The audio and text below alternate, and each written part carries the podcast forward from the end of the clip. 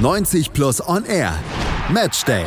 Auf meinsportpodcast.de. 90 Plus on Air Matchday auf meinsportpodcast.de. Wir werfen schon mal den Blick über das Wochenende hinaus. Natürlich kommen wir auch aufs Wochenende noch zu sprechen, später bei den Prognosen an das Wochenende. Aber wir schauen vor allen Dingen voraus auf die Viertelfinal-Hinspiele in der Champions League. Die starten ja dann in der nächsten Woche, Dienstag und Mittwoch geht's da rund. Die vier Partien stehen auf dem Programm. Wir blicken ausführlich voraus mit den Experten von 90 Plus, mit Manuel Behlert und Damien Osako. Hallo, ihr beiden. Servus. Hallo. Da gehen wir auch einfach der Reihe nach vor. Fangen wir am Dienstag an, würde ich sagen. Ist ja sehr viel englisches äh, Fußball-Club-Gebaren mit dabei. Tottenham gegen Man City. Gleich ein direktes Duell. Zweier Engländer, zweier Premier League-Clubs gegeneinander. Macht am Dienstag mit den Auftakt. Manu, Tottenham gegen City. Natürlich eine reizvolle Partie unter der Prämisse der aktuellen Form. Eigentlich eine klare Sache für City? Ja, schon. Äh, die Form von Manchester City ist recht gut, aber man muss auch sagen, dass Tottenham mich jetzt ähm, gerade beim Spiel in Liverpool recht überzeugt hat. Ich fand, ähm, da hätte Tottenham durchaus mehr holen können, als, als sich eine knappe Niederlage kurz vor Schluss einzufangen. Also wenn sie da die Konter einigermaßen gut ausspielen, dann gehen sie, bevor sie das 2 zu 1 kassieren, auch in Führung. Ähm, dementsprechend traue ich Tottenham gerade zu Hause. Wir haben das erste Spiel im neuen Stadion jetzt gewonnen, das auch relativ souverän. Traue ich ihnen schon zu, Manchester City vor Probleme zu stellen, aber insgesamt, ähm, ja, ist City so, so fokussiert im Moment äh, in jedem Wettbewerb, was, was die Titel angeht, ähm, auch in der Liga, wenn sie mal eine, eine Phase haben im, in einem Spiel, in dem sie nicht so unfassbar überragend sind, sie schießen trotzdem die Tore, sie sind defensiv stabil. Ähm, die Favoritenlage liegt schon ganz klar bei City und ich denke auch, dass City definitiv in der Lage ist, schon in, im Hinspiel ähm, die Weichen auf Weiterkommen zu stellen. Damien, äh, stimmst du Manu dazu? Da siehst du für Tottenham gerade auch mit dem neuen Stadion auch eine gewisse Euphoriewelle, die vielleicht dann helfen kann, City zu schlagen. Man weiß ja auch aus der Statistik und aus der Historie, City in der Champions League, das ging nicht immer bis ganz zum Ende. Ähm, das stimmt. Und vor allem jetzt auch mit dem neuen Stadion von Tottenham das ist jetzt so das erste wirklich richtige Highlight-Spiel sozusagen in der neuen Heimstätte und ich glaube schon, dass da viel Euphorie freigesetzt werden kann und dass Tottenham sich also zumindest versuchen wird, in einen Rausch zu spielen und ähm, City halt vielleicht auch einfach mal ein bisschen zu überrollen in ein paar Phasen des Spiels. Aber ich glaube, insgesamt ist ähm, City in dieser Saison einfach zu abgeklärt und auch zu fokussiert, um da jetzt wirklich ähm, ja, sich überraschen zu lassen. Und man hat ja auch dann auch ähm, beim Hinspiel gegen, gegen Schalke gesehen, dass sie auch mit ähm, ja, problematischen Situationen sehr gut umgehen können, mit dem Rückstand und der Unterzahl dann trotzdem noch gewonnen haben. Ähm, wobei jetzt natürlich Schalke jetzt auch nicht wirklich der Gradmesser ist, aber trotzdem einfach hat man gesehen, die Mannschaft will unbedingt gewinnen und auch dieses Jahr der Champions League mal ein bisschen länger drin bleiben. Und ich glaube, das wird auch gegen Tottenham so gelingen. Ich wollte gerade sagen, anderes Kaliber natürlich als Schalke, äh, vor allen Dingen in der aktuellen Situation. Äh, Manu, Schlüsselduelle in diesem Spiel. Welche würdest du da sehen? Auf welche Spieler kommt es da jetzt besonders an? Fangen wir vielleicht einfach mit Tottenham an. Ich meine, klar, Harry Kane ist einer, aber sicherlich nicht alle. Alles. Genau, die Defensive wird entscheidend sein. Also Manchester City ist ähm, extrem offensiv stark, ähm, wird auch gegen Tottenham viel Ballbesitz haben. Ähm, Tottenham wird, vermute ich, sogar auch im Hinspiel vor heimischer Kulisse schon ähm, auf eine Fünferkette setzen. Ähm, das, das, können sie ganz gut, wenn die Außenverteidiger dann äh, mit nach hinten kommen und wirklich ähm, die Defensive dicht machen. mit Sanchez, mit Alderweireld und mit Vertongen haben sie da wirklich auch das entsprechende äh, Beton in, in, äh, zur Verfügung, um das da hinten einigermaßen ähm, ja, zu stabilisieren. Ich denke, dass man das, dass man da schon versuchen wird, die Defensive ähm, in den Vordergrund zu stellen. Maurizio Pochettino ist sowieso ein sehr guter Defensivcoach. Ähm, Tottenham hat es auch gegen Dortmund in der ersten Halbzeit zu Hause, gegen einen Gegner, der wirklich äh, stark war. Über Dortmund in der ersten Halbzeit ging der Plan ja vollkommen auf. Hat Tottenham auch defensiv sehr, sehr gut gestanden, ähm, hat sehr häufig gezeigt, dass sie, dass sie da wirklich herausragend organisiert sein können. Und ich denke, das könnte gegen Manchester City ein Schlüssel sein. Ähm, auch die schnellen Außen von City, ich vermute mal, Sterling hat äh, aufgrund seiner Form Platz ohnehin sicher. Ähm, wenn er gegen Rose spielt, das wird schon ähm, ein sehr interessantes, heikles Duell. Ähm, da müssen die Außenverteidiger sehr wachsam sein gegen die schnellen City-Angreifer. Und ich denke einfach, wenn Tottenham es tatsächlich schafft im Hinspiel, über 90 Minuten defensiv entsprechend fokussiert zu sein, dann geht auch für Tottenham was, weil offensiv ist sowieso immer was drin. Also auch wenn sie mit einer Fünferkette spielen, sind sie offensiv immer gefährlich. Sie können schnell umschalten. Sie haben mit Son einen herausragenden Konterspieler, mit Eriksen einen wunderbaren Ballverteiler, der ähm, auch viel arbeitet. Mit Kane, da brauchen wir sowieso nicht drüber reden. Einen, der, der braucht keine Chance für ein Tor. Ähm, die Mittel, um Manchester City über 90 oder auch 100, 180 Minuten weh zu tun, hat Tottenham auf jeden Fall. Das äh, sehe ich auf jeden Fall so. Ist dann eben nur die Frage, ob sie sie entsprechend einsetzen können. Damien, aus deiner Sicht äh, besondere Perspektiven, besondere Stellen im Spiel, auf die es besonders ankommt? Ähm, ja, es sollte vor allem in der Anfangsphase sollte jetzt nicht dazu kommen, dass ähm, City dann schon früh in Führung geht, weil ich glaube, dann ist dann auch die gesamte ähm, Euphorie erstmal weg und dann könnte es ein sehr, sehr anstrengender ähm, Abend werden noch für Tottenham. Und vor allem Dingen sollten sie auch zusehen, nicht, in, nicht so eine Halbzeit zu spielen wie beim Rückspiel in Dortmund, wo sie sich bei Loris bedanken konnten, dass sie dann nicht in äh, Rückstand geraten sind mhm. und sich nicht direkt mal äh, drei Tore oder so gefangen haben, weil gegen City wird man sowas halt dann nicht irgendwie noch ähm, irgendwie abwenden können, weil Dortmund war dann in diesem Spiel wirklich auch vor dem Tor wahnsinnig schlecht und ich glaube, dass City sowas sich nicht ähm, entgehen lassen würde. Manu, Hugo, Hugo Loris äh, gegen Dortmund gelobt, äh, jetzt zuletzt gegen Liverpool, dann doch mit dem Patzer, der dann ja auch Punkte gekostet hat. Ist das was, was sein Selbstvertrauen jetzt andellt? Naja, das glaube ich nicht, aber Loris ist sowieso ein Torhüter, der sehr unterschiedlich gesehen wird, finde ich. Ähm, viele sagen, er ist einer der Top-Torhüter der Premier League. Ich sehe es ein bisschen anders. Ich finde schon, dass er immer wieder mal einen Fehler drin hat, ähm, auch, auch in größeren Spielen. Ich denke, dass das vom, Selbstvertrauen, vom Selbstverständnis her keine große, große Auswirkung hat. Ich denke, Loris ist so erfahren, so ähm, mit allen Wassern gewaschen, was, was die Topspiele angeht, dass das jetzt für ihn keine großen Auswirkungen hat. Aber er kann natürlich schon ein Schlüssel sein. Also wenn er, wenn er wieder anfällig ist, wenn er wieder einen Patzer drin hat in seinem Spiel, ähm, dann kann das einem in solchem Spiel natürlich schon das Genick brechen.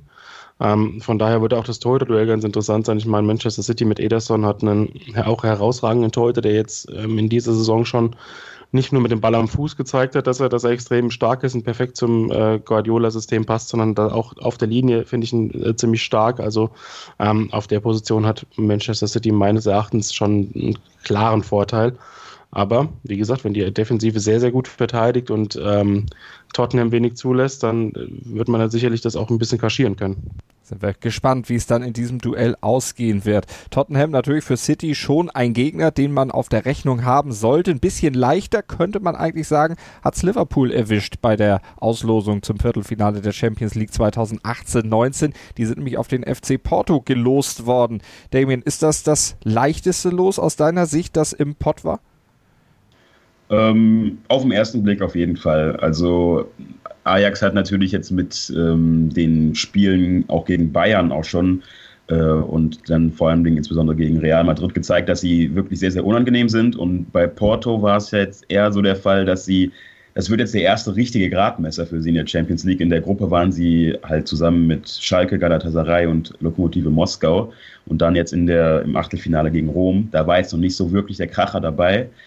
Aber ähm, ich glaube schon, dass sie ähm, Liverpool durchaus ähm, ärgern können. Und ich finde auch, dass Liverpool jetzt in letzter Zeit nicht wirklich, ähm, ja, wirklich spektakulär oder wirklich herausragend gespielt hat. Sie waren abgeklärt in der Champions League gegen, gegen die Bayern im Rückspiel. Das, ähm, das war ein sehr souveräner Auftritt. Aber ansonsten offenbaren sie schon öfters Schwächen, vor allem im Mittelfeld fehlt dann meistens auch der Zugriff und auch so ein bisschen die Dominanz und die Offensive ist nicht mehr so wahnsinnig spektakulär. Es wird, denke ich mal, nicht so deutlich wie noch im letzten Jahr, wo sie dann mit 5-0 in Porto gewonnen haben mhm. im Hinspiel. Ähm, aber ich denke mal, dass Liverpool sich letztendlich dann doch durchsetzen wird. Manu Liverpool jetzt vielleicht auch mit der Doppelbelastung Champions League Meisterschaft, denn auch in der Meisterschaft, da rechnet man sich ja noch mehr aus. Da hat man ja nur einen Punkt Rückstand auf City. Da muss man im Endspurt völlig konzentriert sein. Äh, ist das was, dass Sie in zwei Wettbewerben die Konzentration aufrechterhalten können? Es ist nicht, ist nicht einfach, weil ähm, Liverpool jetzt in den letzten Jahren meistens ähm, sich eben nur auf einen Wettbewerb konzentriert hat und auch im, im, was die Kaderbreite angeht, jetzt nicht ähm, noch nicht perfekt ist. Also da sind sie auf einem guten Weg, aber eben noch nicht perfekt. Ähm, das sieht man auch daran, dass ähm, Jürgen Klopp in den letzten Wochen gar nicht so oft rotiert. Also ähm, in der Offensive vertraut er immer wieder dem Dreiergespann. Im Mittelfeld ist es so ziemlich das Gleiche. Da wird auch ganz selten mal ein neuer, neuer Impuls gesetzt. Ähm, das ist schon sehr kräftezehrend. Aber wie Damien das eben gesagt hat, das haben sie in der Champions League gegen Bayern recht gut gemacht, haben da jetzt auch nicht äh, über 180 Minuten Vollgas Fußball gespielt, brauchten sie natürlich auch nicht gegen den Gegner.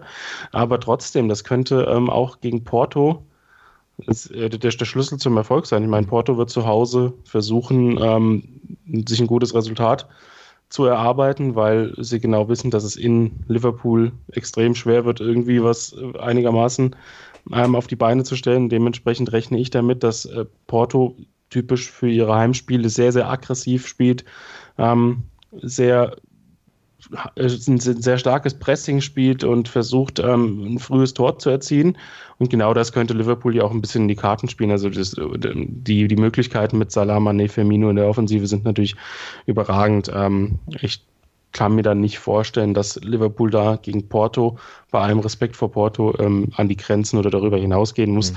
Sodass ich denke, dass Jürgen Klopp den schon defensiv das Richtige mit auf den Weg gibt, weil in dieser Saison ist Liverpool, das finde ich, ist die bemerkenswerteste Entwicklung unter, unter äh, Klopp in dieser Saison. Defensiv deutlich stabiler, über weite Strecken zumindest. Und ähm, wenn sie da konzentriert spielen, wenn sie da gut verteidigen, dann werden sie auch ein oder zwei Auswärtstore schießen können und damit einen guten ähm, Ergebnis ins Rückspiel gehen. Also ich sehe das wie Damien. Ich denke, über zwei Spiele hat Porto da keine wirkliche Chance. Ähm, das Hinspiel kann aber sehr interessant werden und das wird, wird Liverpool auch fordern. Ich meine, sie spielen aber jetzt schon heute. Das ist vielleicht auch ein Vorteil. Ähm, spielen dann heute in, in Southampton. Das ist, wird, könnte auch kräftezehrend spielen, weil Presse, äh, Pressing kann äh, Ralf Hasenhüttel ja auch spielen lassen mit seiner Mannschaft. Ähm, aber ich denke nicht, dass das dann so eine riesengroße Auswirkung hat. Also sie haben jetzt auch ein paar Tage Pause. Ähm, die werden schon hoch, hoch fokussiert sein im Spiel in Porto. Wir müssen aber sagen, das Hinspiel ist in Liverpool. Also die spielen zunächst zu Hause Ach. und müssen im Rückspiel dann hin. Aber äh, das habe ich jetzt verwechselt. Aber die äh, Grundthematiken des Spiels, die stimmen natürlich trotzdem überein. Ähm, Damien, wenn du dir das Bayern-Spiel gegen Liverpool in Enfield nochmal vor Augen führst. Das war ja quasi so eine kleine Blaupause, wie man in Liverpool zumindest hinten die Null hält. Nicht unbedingt, wie man da auch wirklich selber Tore erzielen kann, denn so viele Chancen hatten die Bayern da nicht. Ist das was, wie Porto dann aus deiner Sicht auch agieren wird dann am Dienstag? Ich denke mal schon, dass sie einen ähnlichen Ansatz verfolgen werden. Aber ich weiß dann nicht, wie erfolgsversprechend das dann ähm, für Porto letztendlich ist, weil Bayern hat das dann wirklich schon sehr, sehr gut gemacht ähm, wirklich sehr diszipliniert über 90 Minuten und trotzdem hatte Liverpool einige Chancen, auch im, im ich glaube, am Ende des er ersten Durchgangs, wo sie hätten auch noch in Führung gehen können, ähm, wobei er dann halt auch ab und zu Glück hatte. Und bei Porto ist es so, dass sie ähm, jetzt schon des Öfteren in dieser Saison auch mal ähm, ja, defensiv sich ein, zwei Patzer erlaubt haben und auch in der Liga auch nicht mehr so griffig wirken wie noch im letzten Jahr. Ähm, sich hinten reinzustellen, wird ähm, vielleicht nicht das perfekte Rezept sein. Sie sollten schon auch noch angucken, ähm, dass sie Liverpool ähm, ja auch ab und zu äh, gezielt noch irgendwie stören in der Defensive. Ähm, aber es wird wahnsinnig schwierig für Porto da ohne Gegentreffer rauszugehen. Also, wir sind gespannt, wie es ausgeht. Ihr habt euch ja beide schon festgelegt, das wird am Ende ein Ding für Liverpool werden. Die werden das Ding dann schon rocken und über die beiden Spiele dann am Ende hinauskommen und dann natürlich ins Halbfinale der Champions League Saison einziehen. Wer da auch hin will, das sind die Mannschaften von Ajax, Juventus, United und Barcelona. Die sind dann am Mittwoch dran und auf die gucken wir gleich hier bei 90 Plus und R Matchday in unserer Vorschau auf die Champions League Viertelfinals.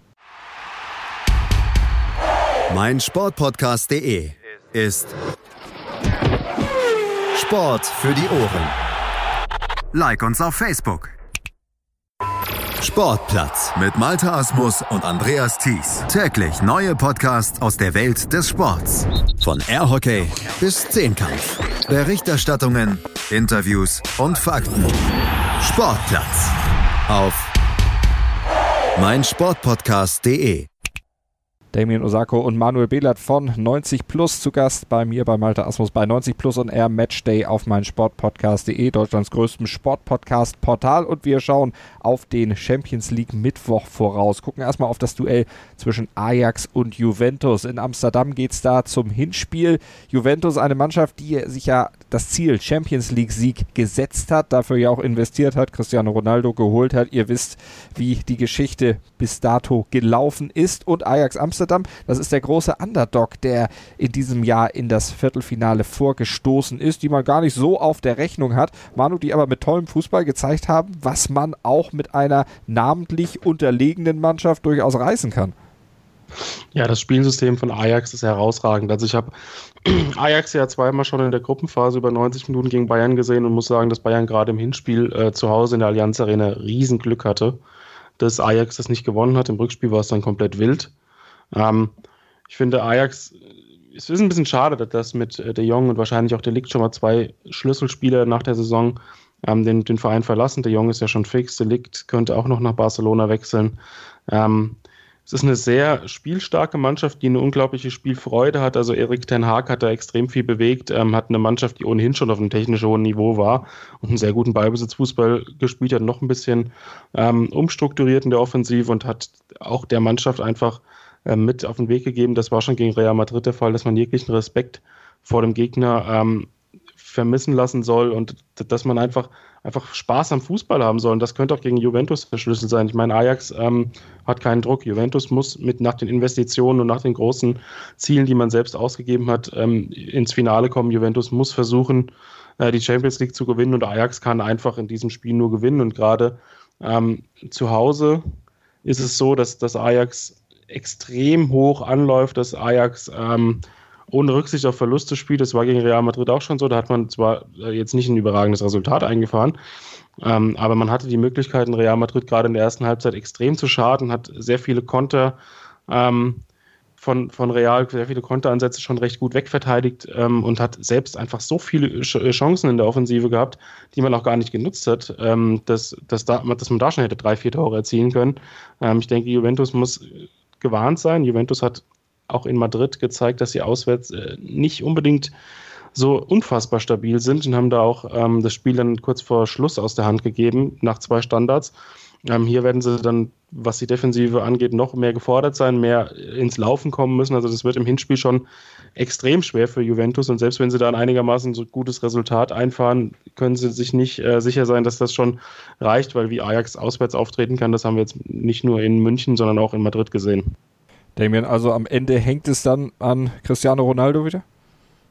Ähm, kann ich mir sehr gut vorstellen, um ehrlich zu sein.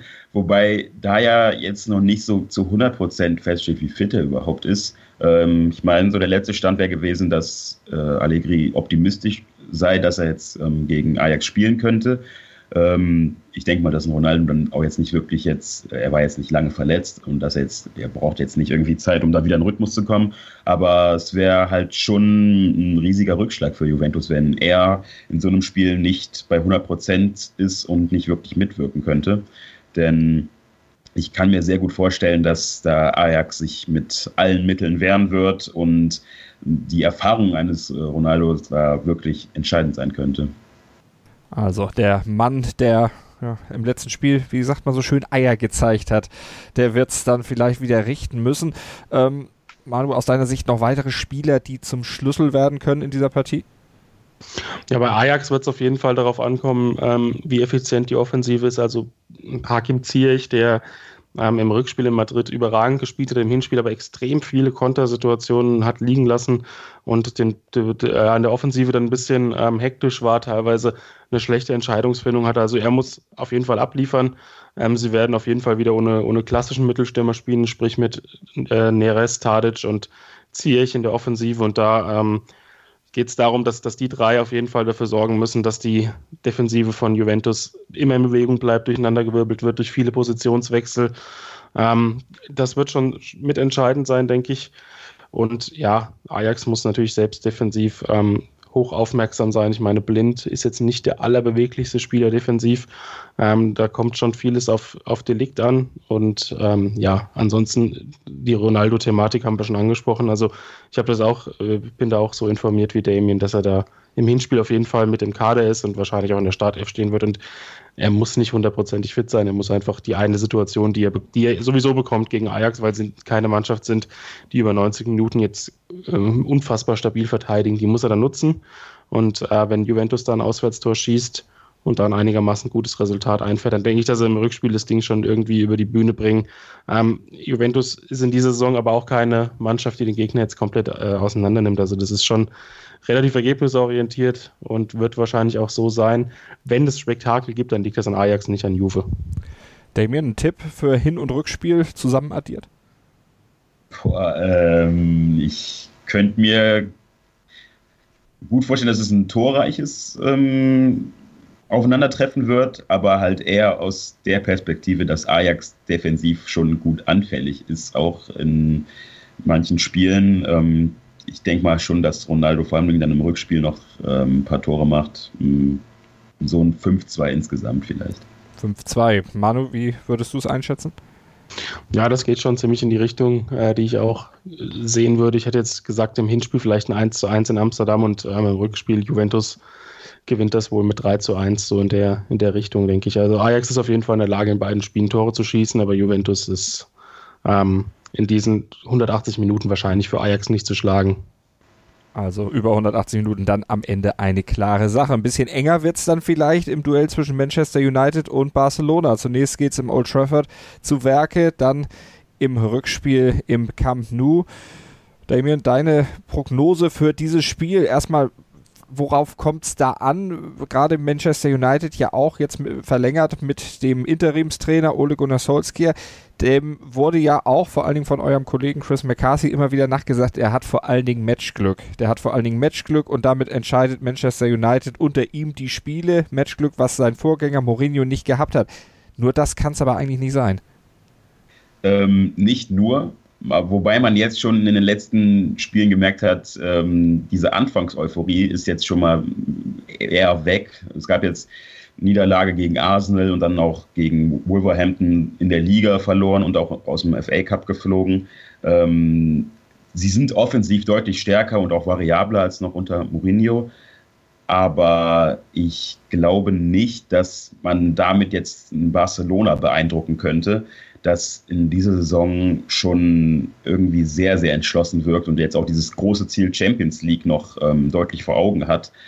Und das könnte eventuell sogar sehr, sehr deutlich werden ähm, aus meiner Sicht, weil Barcelona wird da, glaube ich, jetzt nichts anbrennen lassen. Messi ist gerade noch mal ein Stück besser, als er eigentlich sonst ist und ähm, jede Woche macht er irgendwie einen direkten Freistoß rein und da, ist, da, da passt gerade einfach zu viel bei Barcelona, als dass United denen gefährlich werden könnte, meiner Meinung nach. Manu, wie könnte aus deiner Sicht Man United da reingehen und äh, Barca dann doch ein bisschen zum Stolpern bringen? Ja, wenn eines ähm, bei Barca im Moment nicht so hundertprozentig funktioniert, dann ist die Defensive. Also ich habe jetzt das Spiel gegen Villarreal gesehen, das 4 zu 4 ähm, ausging und da hat Barca schon extreme Schwierigkeiten gehabt. Also da muss man vielleicht einmal schauen, wie sieht es bei Barca jetzt aus, wenn sie morgen das Topspiel gegen Atletico haben? Wie präsentieren sie sich da defensiv? Da wird auch Manchester United ganz genau hingucken. Ähm, ich denke, da ist vielleicht die, der, der kleine Ansatzpunkt. Also ich sehe die Favoritenlage auch so deutlich wie Damien, aber ich denke, dass ähm, Solskjaer da schon einen Plan hat, wie man, wie man ähm, Barca offensiv bearbeiten kann, dass, sodass man da zumindest im Old Trafford ähm, ein relativ gutes Ergebnis noch einfahren kann, aber ähm, gleichermaßen hat auch Manchester United in den letzten Wochen defensiv gezeigt, ähm, dass es nicht so unfassbar stabil ist. Von daher ähm, tendiert schon alles in Richtung Barcelona. Aber wie gesagt, wenn es, wenn es Ansatzpunkte für Manchester United gibt, dann ähm, in der Offensive, wenn sie beweglich agieren, wenn sie ähm, mit Tempo auf auf die Abwehr zugehen, wenn sie es schaffen, auch mal nach einem Ballgewinn sehr schnell nach vorne zu spielen, Barca vielleicht ein bisschen zu überraschen. Ähm, dann können sie sich zumindest ein paar wirklich hochkarätige Torchancen erspielen. Die müssen sie dann auch nutzen. Also das war gerade so in den ersten Wochen unter dem neuen Trainer der Fall, dass sie da sehr effizient waren, wenn sie mal eine größere Chance hatten. Und genau das ähm, könnte der Schlüssel sein, dass man zumindest noch mit Hoffnung ins Camp Nou fährt. Also die Hoffnung stirbt natürlich am Ende zuletzt. Ähm, Damien, werden die Jungs von Barcelona sich schon äh, gegen Atletico, weil in der Liga haben sie acht Punkte Vorsprung, selbst wenn sie da verlören, da wäre ja immer noch die Meisterschaft mehr als realistisch. Also nimmt man das Spiel mit, aber konzentriert sich auf Seiten von Barcelona schon auf die Champions League? Ähm, ich glaube, dass sie dieses Spiel noch ernst nehmen werden und da auch der komplette Fokus drauf liegt, weil wenn sie das gewinnen, dann ähm, ist man halt dann schon wirklich sehr, sehr sicher durch äh, in, der, in der Meisterschaft und hätte dann dementsprechend auch noch mehr, ähm, ja, mehr Fokus in, in, den nachfolgenden Wochen für die Champions League. Ähm, ich denke mal nicht, dass da jetzt noch großartig geschont werden wird ähm, in dieser Partie am Samstag, aber ähm, eventuell, wenn man da frühzeitig was entscheiden könnte, dass dann vielleicht der ein oder andere Spieler noch eine Pause bekommt, aber von Anfang an definitiv nicht. Also werden wir natürlich verfolgen, am Wochenende reinschauen und selbstverständlich dann in der nächsten Woche auch in der Champions League genau hingucken. Hier wir von 90 Plus on Air auf jeden Fall und wir machen ein kurzes Päuschen, sind dann nochmal mit dem Blick auf das Wochenende zurück. Wir haben ja noch die drei gewagten Prognosen an das Fußballwochenende hier in der Sendung. Hören, was andere denken auf meinsportpodcast.de. Martin hat schon bewiesen, dass er alle möglichen Turniere gewinnen kann. Nur Golf. This is the final game of the 144th Open Championship. Auf meinsportpodcast.de. In dem Fall wollte ich mir das nicht nehmen lassen. Nur Golf. It says a lot about the European Tour and how far we've come over the years. Auf meinsportpodcast.de. Manuel Behlert und Damien Osako von 90 Plus sind zu Gast bei 90 Plus und Air Matchday auf meinsportpodcast.de und wir sind euch ja noch die drei gewagten Prognosen an das Fußballwochenende schuldig, steigern uns da so ein bisschen intensitätsmäßig, fangen erstmal leicht an in der Serie A. Manu, dein Tipp zur Partie oder deine Prognose zur Partie Inter gegen Atalanta? Ja, ich sage, dass äh, Inter zu Hause gegen Atalanta verliert. Ähm, ja, irgendeine Meile in der Mannschaft, das habe ich schon seit Wochen im Gefühl, weil sie beide nicht unfassbar konstant spielen, verspielt die Champions League. Und Atalanta ist so der erste Verfolger. Ähm, die haben gestern gegen Bologna gespielt und lagen nach, glaube ich, 15 Minuten schon 4 zu 0 vorne zu Hause. Also Atalanta ist eine Offensivmaschine rund um Duvan Zapata. Und ähm, ja, ich kann mir vorstellen, dass Inter ähm, die, wie gesagt, in den letzten Wochen nicht so unfassbar konstant waren, dass Inter da ein paar Schwierigkeiten hat mit dem aggressiven Spiel von Atalanta, wobei Atalanta natürlich zu Hause noch mal stärker ist als auswärts, aber trotzdem traue ich ihnen zu, mit einem gut aufgelegten Zapata das Spiel in Mailand zu gewinnen und dann ähm, entsprechend auch im Kampf um die Champions League Plätze ein ganz, ganz großes Zeichen zu setzen. Aber wenn schon eine Meile in der Mannschaft das verspielt, kann es nicht wenigstens Milan sein. Naja gut, kleine persönliche Meinung dazu. Ähm, machen wir weiter mit der nächsten Prognose, die kommt von unserem Kollegen Julius Eid. Meine gewagte Prognose an das Fußballwochenende beziehungsweise an den Montag wenn man genau ist, ist, dass Chelsea das Heimspiel um 21 Uhr gegen West Ham in den Sand setzen wird und damit bei der engen Tabelle im Moment auf jeden Fall Probleme haben wird, noch Richtung Champions League zu gehen. Sari und seinem Stand wird es überhaupt nicht gut tun, aber es wird passieren. Soweit also die Prognose von Julius Eid. Und jetzt kommt das Spiel, auf das eigentlich alle am Wochenende hinfiebern, auf das große Duell in der Bundesliga zwischen Bayern München und Borussia Dortmund. Bayern München unter der Woche fast im Pokal gegen Heidenheim unter die Räder gekommen, sich fast blamiert, aber diese Blamagen gehen nicht unbedingt so weiter, sagt zumindest Damien. Ja, ich glaube, dass der FC Bayern München gegen Borussia Dortmund mindestens vier Tore erzielen wird, wie in den letzten drei äh, Liga-Heimspiel gegen den BVB und diesmal sich auch nicht direkt noch vier Gegentore fängt wie gegen Heidenheim, sondern das dann souverän auch einfach gewinnt und dann Dortmund mit einer Klatsche wieder nach Hause schicken wird. Dein Wort im Ohr des Fußballgottes, zumindest wenn er es mit den Bayern hält. Manu, du hältst es mit den Bayern. Du bist ja auch ein durchaus kritischer Beobachter der Münchner. Hältst du das für realistisch, dass die Dortmunder A so oft netzen und dass die Bayern vor allen Dingen am Ende äh, eben, äh, dass die Dortmunder so viele reinkriegen und die Bayern am Ende nicht wirklich so wenig sattelfest agieren wie zuletzt gegen Heidenheim? Nee, also das halte ich nicht für realistisch. Ich habe gestern ja schon mit ähm, unserem Kollegen Julius Eid gesprochen und habe, das war so ein gegenseitig, so ein bisschen gegenseitige Schwarzmalerei. Also die Bayern sehen, sehen den BVB deutlich stärker. Der BVB weist dann auf die, auf die Stärken der Bayern hin. Aber ähm, in den letzten Wochen muss ich ganz ehrlich sagen, gerade in den Spielen gegen Heidenheim und Freiburg habe ich da kaum Stärken gesehen. Von daher ähm, finde ich schon, dass, dass Dortmund da morgen eine relativ große Chance hat, das Ding für sich zu entscheiden. Klar, die Bayern-Offensive ist immer in der Lage, ähm, Tore zu schießen und sie können noch mal in, in zehn Minuten zwei, drei Tore schießen, weil Dortmund jetzt auch nicht unfassbar sattelfest ist, gerade was die Außenverteidigerpositionen angeht. Aber ich denke nicht, dass es, dass es ein klares Resultat wird wie in den letzten Liga-Heimspielen. Ich tippe eher auf ein Unentschieden und dass Dortmund am Ende Meister wird. Aber da sind wir wieder bei der, bei der Schwarzmalerei. wir werden es auf jeden Fall verfolgen. Am Wochenende dann natürlich auch das deutsche Topspiel Bayern gegen Dortmund uns ganz genau nochmal angucken und eine Einstimmung Emanuel hat es eben schon gesagt, gibt es auch bei BVB hier auf meinsportpodcast.de mit Manuel, äh, mit Manuel Bela zu Gast bei Julius Eid. Da könnt ihr euch schon mal darauf freuen, beziehungsweise da könnt ihr schon mal reinhören. Und dann gibt es auch morgen noch eine Sonderausgabe von BVB. Am Samstag kurz vor dem Spiel noch einen kleinen Stimmungsbericht mit Julius Eid und Christoph Albers. Da geht es dann auch nochmal aus Dortmunder Sicht um das Topspiel in der Bundesliga. Also wird die Meisterschaft am Wochenende entschieden. Wir werden es erleben und uns natürlich genau angucken und sicherlich dann auch besprechen hier auf meinsportpodcast.de, Deutschlands größtes Sportpodcast. Portal hat auch diese Infos dann für euch. Danke an Damien und Mann. Ich habe mich natürlich schockverliebt, weil die war wirklich ganz, ganz klein. So begann die Mensch-Hund-Beziehung zwischen Christina und Tierschutzhund Frieda. Und wie es danach, nach dem ersten Moment der Verliebtheit, so weiterging und welche Klippen es danach zu umschiffen galt, das hört ihr in der neuen Ausgabe von Iswas Dog, dem Podcast für harmonische Mensch-Hund-Beziehungen. Iswas Dog mit Malte Asmus. Überall, wo es Podcasts gibt. 90 Plus On Air. Matchday. Auf meinsportpodcast.de. Chip and Charge. Der Tennis-Podcast mit Andreas Thies und Philipp Jobert. Alle Infos zum aktuellen Tennisgeschehen um den Platz. Jeder Sieg gegen, gegen Roger ist sehr speziell.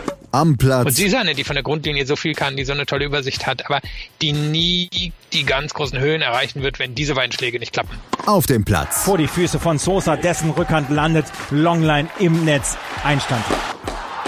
Chip and Charge. Auf meinsportpodcast.de